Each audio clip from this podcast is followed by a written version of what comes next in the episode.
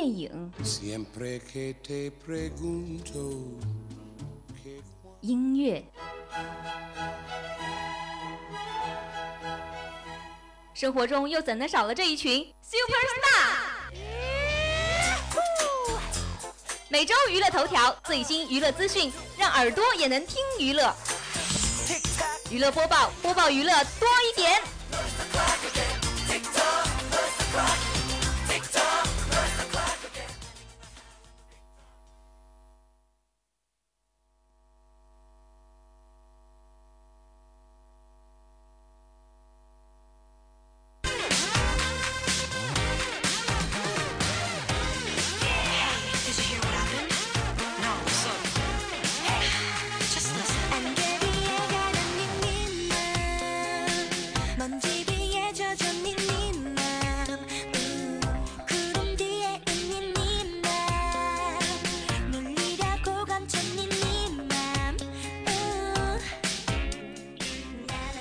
各位听众，欢迎您继续锁定 FM 九十五点二浙江师范大学校园之声，这里是娱乐播报，我是温婉。大家好，我是品辉，娱乐播报。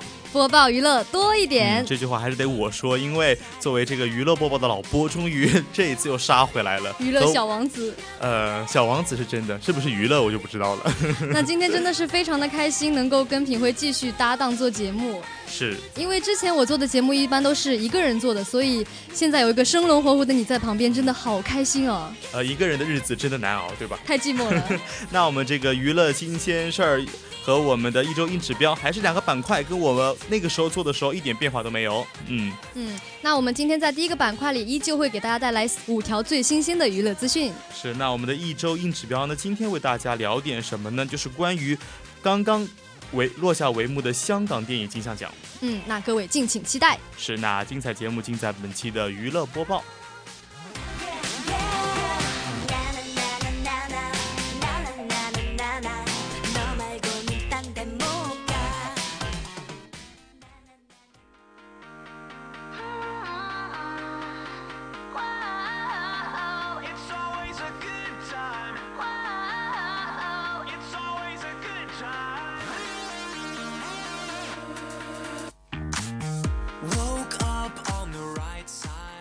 那今天给大家带来的第一条资讯呢，就是冯小刚因美好剧本吸引补拍白开水电影。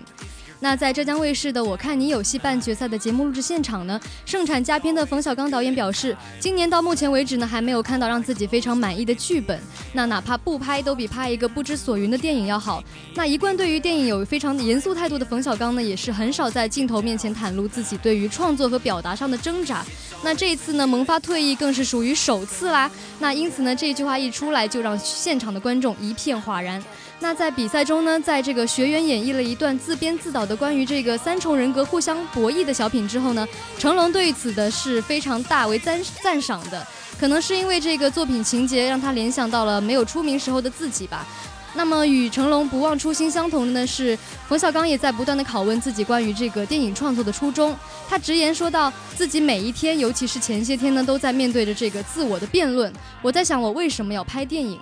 那么，其实解决这个生存问题和名利双收呢，早已经不是他需要去追求的一个点了。因此呢，他现在拍电影的这个出发点呢，就是自己有话要说，而不是没话找话。那么，针对从去年到现在为止一直都没有碰上一个能激发自己表达欲望的一个剧本的情况呢，冯小刚也是毅然决然地放出话来说：“我觉得没有必要拍，因就此不拍都不可惜，都比拍出一个无价值、如同白开水一样的电影要好。”那其实咱们的市场上呢是从来都不缺电影的，但是在这个国产电影中，真正让人留下很多印象的佳片倒确实是不多的。所以呢，温婉还是希望这个艺术能够在于精而不在于多。那也是希望很多的导演和片方呢需要反思的一个问题。所以呢，希望冯小刚导演在吸引之后的下一部电影能够不负众望。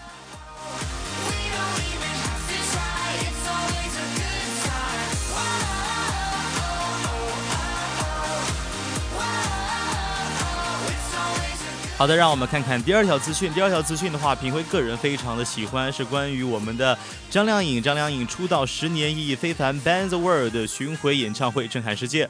那两千一五年对于张靓颖来说是意义非凡的一年，因为她今年参加了《我是歌手》，我是相当的期待她在这个节目当中的表现。结果呢，虽然她是这个中途还是因为呃比赛的成绩的不好被淘汰了通，但是。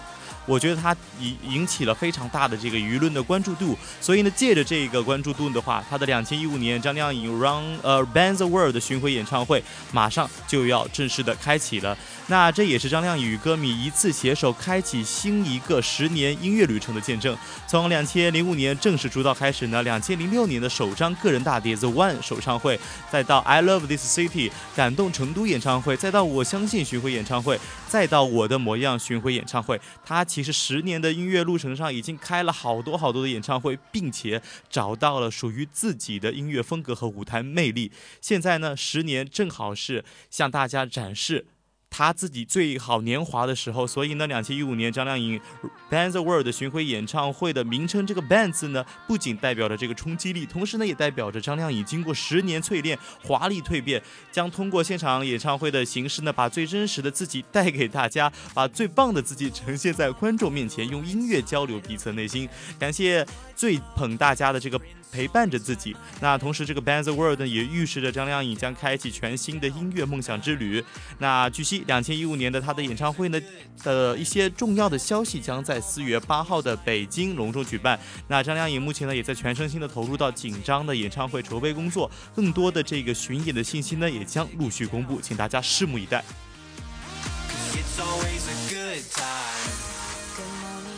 那接下来这条资讯呢，就是 TVB 重播《大时代》破凌晨时段收视记录。香港无线翡翠台于四月二十日才开始重播《大时代》，收视率暴捷，首集的平均收视率就达到了五点六点，有超过三十六万观众的支持。而最高的这个收视率呢，则出现在《大时代》播出的第一节，有六点四点，获得了四十一万观众的支支持。最后一节呢，是以六点二点结局的，打破了凌晨黄金时段的收视率记录。而刚重播重播完的这个《冲破冲上云霄》呢，最高收视率只有五点九点。那丁蟹受欢迎的程度呢，比 Sam 哥更强更厉害。那不少的网民大赞当年这套剧的配角老戏骨都是非常厉害的，包括这个扮演丁蟹母亲的黎轩，扮演香港大毒枭的周泰生的刘江，扮演总华探长龙成刚龙成邦的曾江，以及扮演华人会第一届主席的陈万贤的江毅。而女星周慧敏、郭蔼明、李珍、李丽珍，还有蓝洁瑛等等的，均是当年全盛时期的女神级漂亮女孩，自然是有吸睛之处的。那不少人大赞这个蓝蓝洁瑛，难怪当年被封为最漂亮的亮绝五台山。不过呢，很多网民批评这个无线重播的大时代，居然是没有字幕的，使他们觉得非常的不方便。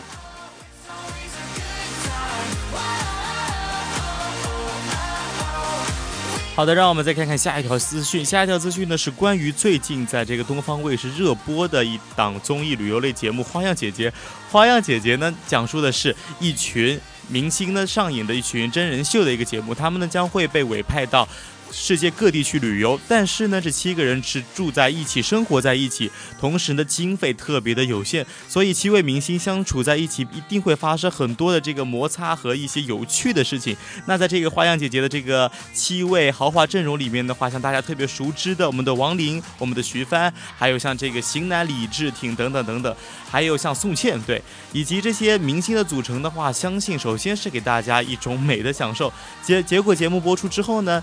节目组呢又爆出了各种有趣的一个事情，比如说最近特别火的这个王林徐帆打嘴仗的这么一个事件，也迅速成了我们的这个微博里面的热搜词。那所幸呢，随后徐帆就独自安抚着这个失落的王林，两个受伤的姐姐呢彼此依靠，重归于好。这个戏码被我们的网友质疑为是不是节目组安排好的台本？那王林昨日就发微微博称，终于明白了一个道理：作为一个演员得演真人秀也是如此，给不敬业的自己一个。差评，言下之意呢，他其实啊是本色演出，可能这也是明星平时被惯坏了，在这个真人秀里面流露出来的自己的平时的一些嗯不大好的一些癖癖好吧，我个人觉得，所以也是期待这个我们的花样姐姐能够陆续的能够将更精彩的这个节目放送给大家，同时让大家了解到我们的明星到底在私下是怎么样的一个为人。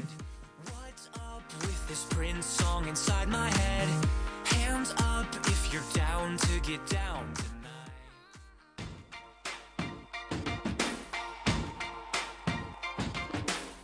I used to bite my tongue and hold my breath, scared to 那我们最后一条资讯呢，就是关于水果姐的。水果姐在广州开唱，入乡随俗，用中文说“我爱你”。美国流行天后 Katy Perry 在广州萝岗国际体育演艺中心举行了 Prismatic 全球演唱会的亚洲首演，那这也是水果姐首次在我们中国开个人演唱会。他和粉丝们共度了一个五光十色的绚烂水果夜，更为粉丝献上了爱的抱抱、自拍等福利，还不忘用刚学到的中文说“我爱你”。那当晚呢，在 DJ 长达半个小时的热场之后呢，Katy Perry 在九点钟才正式登场。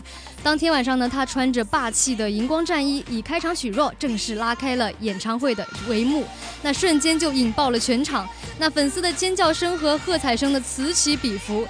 为了配合这个演唱会棱镜秀的主题呢，水果姐的演出服更是五彩斑斓。无论是那个埃及艳后的性感造型，还是粉色的卖萌猫咪装，还是说这个荧光的贴身短裙，都让人非常的眼花缭乱。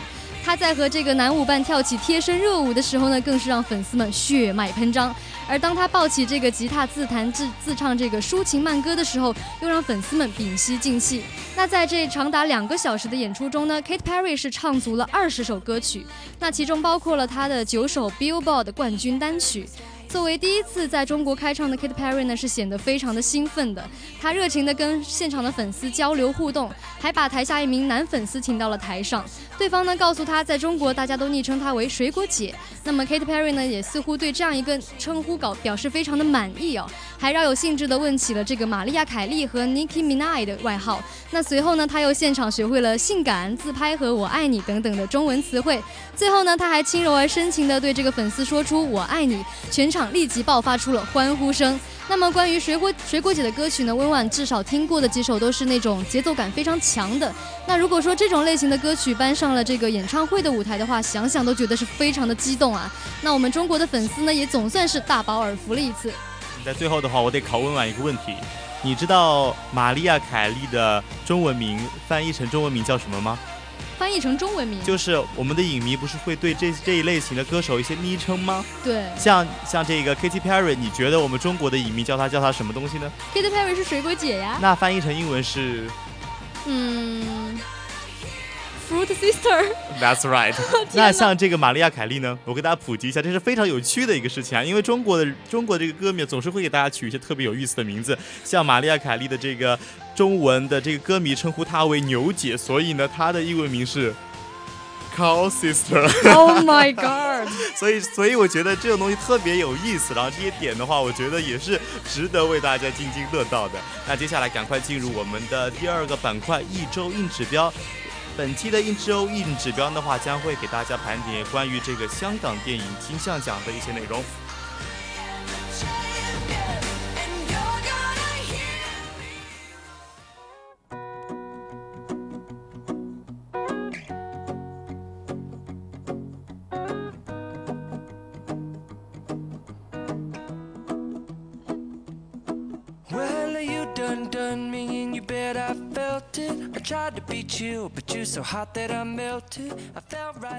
那在我们今天节目剩余的时间里呢，就和大家聊一聊这个最近刚刚落幕的香港电影金像奖。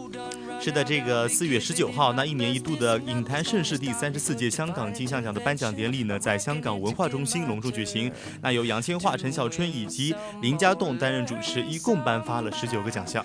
那在这个影坛盛世中呢，也是引发了很大话题量的，主要是有两个点。那首先这个第一个点肯定是我们非常熟知的这个内地女演员赵薇获得了这个影后的宝座。其实对于赵薇能够赢得影后的宝座，我倒是觉得是不是这个电影奖，呃，这个奖项为她已经预先设置好的，或者是之类的。因为我个人觉得赵薇她的演技的确还是一般，因为很多人对他对于他的印象还是停留在小燕子。可能是小燕子这个形象太经典、太深入人心嗯，了。其实这个她她想要突破自己的演技，的确是要克服很多观众对有对于他的固有印象。像我奶奶还是觉得他就是小燕子，小燕子就等于他。对这个实在是太深入人心了。那么这一次赵薇也是凭借《亲爱的》里面一个村妇的形象，成功的打败了另外四位角逐者，成为了这个金像影后。那有一点值得说的就是，他是这一次唯一一个获奖的大陆演员，所以说也是非常难得的。所以。我倒在想说，香港金像奖在我的印象当中，不是说专门设立起来给这个香港的有关的这个电影人的一个奖项吗？为什么这一次奖项会落到我们的内地的女演员手上？对。所以说这个岗位呢，在这个金像奖里体现的就有点淡化出来了。待会儿我们也会讲到这个话题。那么第这个金像奖第二个关注点呢，就是这一次这个黄金时代拿下了这个最大的赢家。是黄金时代的话，相信很多的朋友也看过，它是这个堪称最长的这个描写我们。呃，动荡年代的一个文艺片，对，是黑白的黑白的这个文艺片，结果时长特别长，很多的我的朋友去看过，品辉是没有看过，但是看过的朋友都觉得说他们几乎要睡到最后。可能是这个文艺片它太正经了，就不是有很多人都能看懂。是，而且它描写的那个年代以及它的这个背景，并不是一个很明朗的一个背景，是比较压抑的整体环境。对对对。所以的话，可能这部电影也比较考验他们各个演员的一个表现吧，所以才会得到我们的评委的认可。对。听说这是一部票房不好卖，但是口碑很好的。嗯，那我觉得，可能这个评委的眼光跟我们观众的眼光还是会有一定的出入。对对对。那也有人说到这一次的金像奖算是一种平淡的落幕，因为其实原来这个金像奖是比较偏爱于港味的那种，但是在这一次却没有太多很纯正的港片在那里竞选。对，这一点也是我一直觉得很奇怪的事情。像这个金马奖、金鸡奖、百花奖，的确他们针对的这个电影呢是对于两岸三地都 OK 都包容的电影，但是在我的心目中，香港电影金像奖是香港独特设置的，由香港所专属。的一个电影奖项，因为我觉得根据它的这个历史，好像也是在。呃，彰彰显这么一个事实，因为从这个一九八二年的电影双周刊杂志主办的第一届开始，金像奖它就是香港电影人的一个盛世。对，就打上了一个香港的烙印一样的东西。而且，比如说让我比较惊讶的就是说，在这个评选的规则里面，它是非常的严格的。比如说，就让导演必须是香港人，或者说这个出品公司里必须要有那个香港的电影公司。还有更变态的就是说，主创里至少要有六名香港工作人员参与等等。那我觉得你用“变态”这个词可能不是很。很恰当，为什么呢？因为香港这个电影金像奖可能设置起来就是给。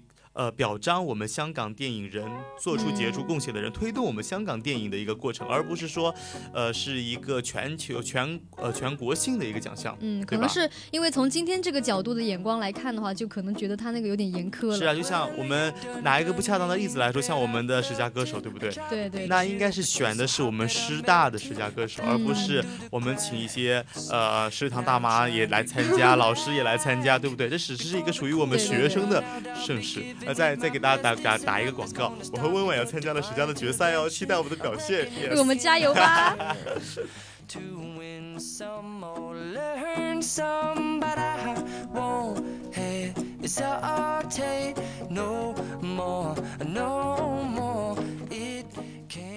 那最近呢，我们也是可以感觉得到，这个香港金像奖，它在那个岗位方面也是越来越淡化了。嗯，所以的话，所以就会出现一些尴尬。就像我你刚才讲到的赵薇的得奖的一个尴尬，还有我们刚才这一部黄金时代片，对这部这一部史上最长的文艺片出现的尴尬一样。对，可能是因为近年来这个内地的市场实在是太大了，所以引得这些香港电影人都纷纷北上来跟我们内地合拍片。对，好像合拍片反而是占了主流。对对对，是不是？好像这个的确，我们的大陆有很多的。财主可以提供大量的资金，同时也有很多优秀的演员。嗯，但是我觉得吸引他们更多的是这个电影市场，对他这个票房可以满足，可以填饱他们的钱包，对不对？对，所以说当这个现象越来越多的时候，我们这个金金像奖凸显出来的那个尴尬也就越来越严重了。而且这尴尬的话，其实在这个历史上还有几大事件可以给大家当当成是一个这个呃。是一些小料可以分享一下，嗯，比如说我们这个二零零九年这个王家卫执导的那一部《蓝莓之夜》，他当时有资格报名参加，就引发了很大的争议，因为这一部电影它是纯英文对白的，而且是西方演员主演的好莱坞电影。那么如果真的让这个诺拉琼斯入围了女主角的话，真的是有点贻笑大方了，就。的确，把这个最佳女女主角给一个外国人就很奇怪，很打脸的一个事情，对吧？是是是。嗯，那其实除了这个两千零九年的事件，哎，不过两千零九年这个事件还是一个得到一个很好解决的最后一个结局。对，因为最后那个片方放弃了报名。对，如果报名就尴尬了，对吧？但是这个尴尬的话，就是到了两千一二年就爆发了。那像姜文执导的这部电影《让子弹飞》，我相信很多人都看过，在中国大陆里面的确得到了很好的票房和很好的口碑。那他入围了我们的香港金像奖的十三项提名，非常多的提名啊，包括最佳电影、导演、编剧、影帝等等等等等等。但是呢，因为这部电影根本就不能算是港港片对不对？所以呢，它更加适合放在这个两岸华语电影里面。结果呢，因为出品方坚持报名，所以呢，必须要给他一个奖项。而且其实他也是符合这个提名要求的，所以也是比较矛盾的一个事情对。，所以十三项的提名，最后呢只拿到了一个技技术术奖啊，是一个。完全没有肯定他这个电影的这个创作的感觉的啊，所以让我们的这个直性子的姜文当场就黑脸，然后呢跟金像奖就分道扬镳。对，使得这个场面真的就显得非常的尴尬。是，这一次提名的这个电影里面，这个《亲爱的》跟《黄金时代》，它主要是把这个故事背景放在了我们内地。那绝大多数这个电影的那个内地的投资方和演员都是我们大陆的演员，所以说真正这一次称得上是港片的，真的是很少的。对，所以是有点无奈，是不是？嗯，那在这个最佳电影五部提名里面，幸好还有一部听名字就很属于香港片的这个这种非常有味道的嗯，叫做《那夜凌晨我坐上了港角开往大埔的红 van》。哦，我我纠正一下，是开坐上旺角，你干嘛让我这么尴尬？我们要科学的对待嘛，对不对？其实应该如果正确念这这个电影名的话，应该用呃香港话、广东话粤语我，都讲不来了，对不对？但是这个名字一听啊，就一就像是那种比较嗯、呃小众的导演嗯拍的一部可能完全不能够在票房上大卖的一部电影。对对对，是不是比较小众可能。是，可能我觉得现在也是这个香港片遇到的一个尴尬。可能对于大制作的港片来说，他们需要大陆的投资、大陆的演员、大陆的市场。对，但是呢，如果说要保持香港片的特色，那就可能需要一些比较另类的导演，或者是比较小众的导演，还在坚持着他们的创作。对，坚持这种港香港的味道。嗯，那所以说，从我们刚刚讲的那么多个例子来看，也其实可以感觉到这个主办方这么多年来一直都很努力的在留住那样一份香港的味道，什么是香港的味道呢？就是他们本地特有的那种味道。比如说我们以前香港脚的味道。不是，我们以前经常看的那种经典的香港片，比如说呃《霸王别姬》之类的那种很经典的东西，你确定《霸王别姬》是香港片？是吧？陈凯歌是香港导演，啊，可能是我孤陋寡闻。你要被打脸了，你一定要被打脸，回去好好做功课。嗯香港片像《无间道》，是不是？是香港片，它是特别典型的香港片的三部曲。嗯那它讲的香港片的什么特色呢？警匪片是香港的一大特色，对对对是不是？香港的这个呃都市生活是香港的特色，是这才是香港的一些特色。说起香港，你会想到什么？香港的甜品，香港的 TVB，对不对？怎么会提到《霸王别姬》呢？可能是因为张国荣给我肯定想吃肯德基了，我跟你讲。好，让我们继续再回到我们这个话题当中。那刚才我们虽然是开玩笑，嗯但是我觉得在玩笑当中的话，品辉倒是觉得非常的遗憾，对于香港的电影这么一个现状，表就是说他那个种无奈感。港味儿越来越淡了，是吗？是它已经没有了自己的特色了，就像我们城镇化的发展一样，所有的城市都是一样的感觉，没有每个城市不同的感觉。就少了它本地的那种特有的味道和那种历史传承下来的感觉。对，而且我是觉得一个地区它的文化真正的发达，它的经济真真正的发达的话，我相信它的电影也能够做得出色。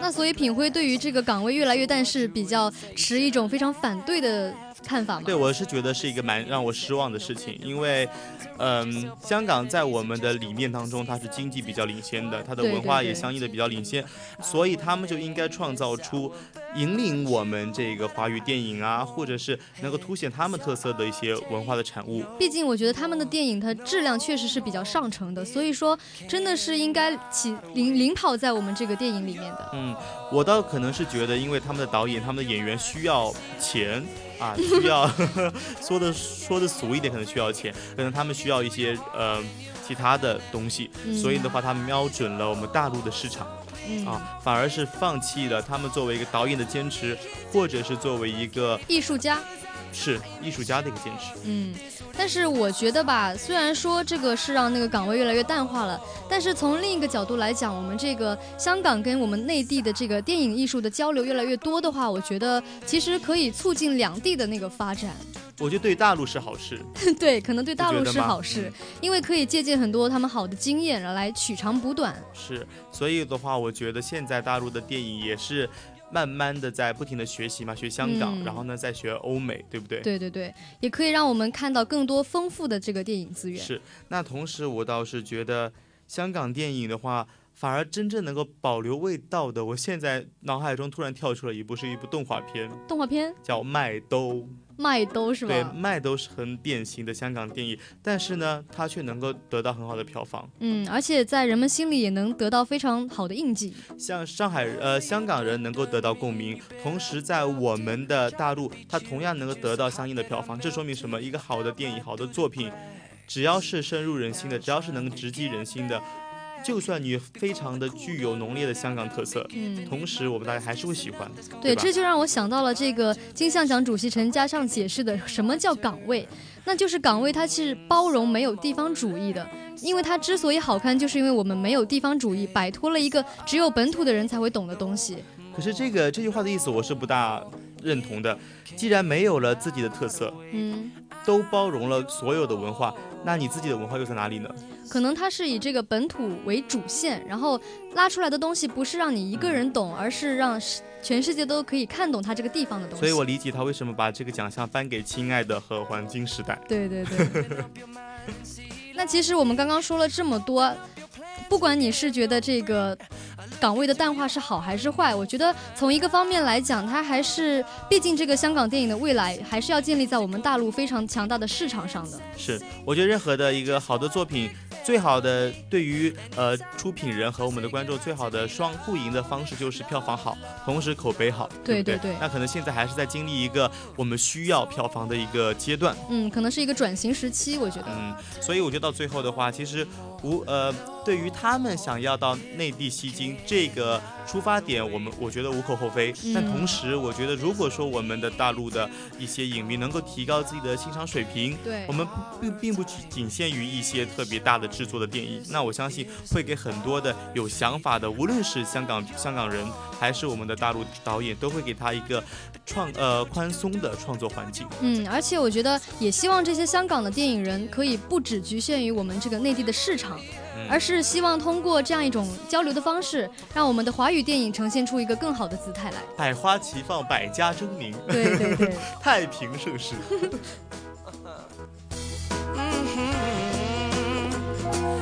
I've been spending way too long checking my tongue in the mirror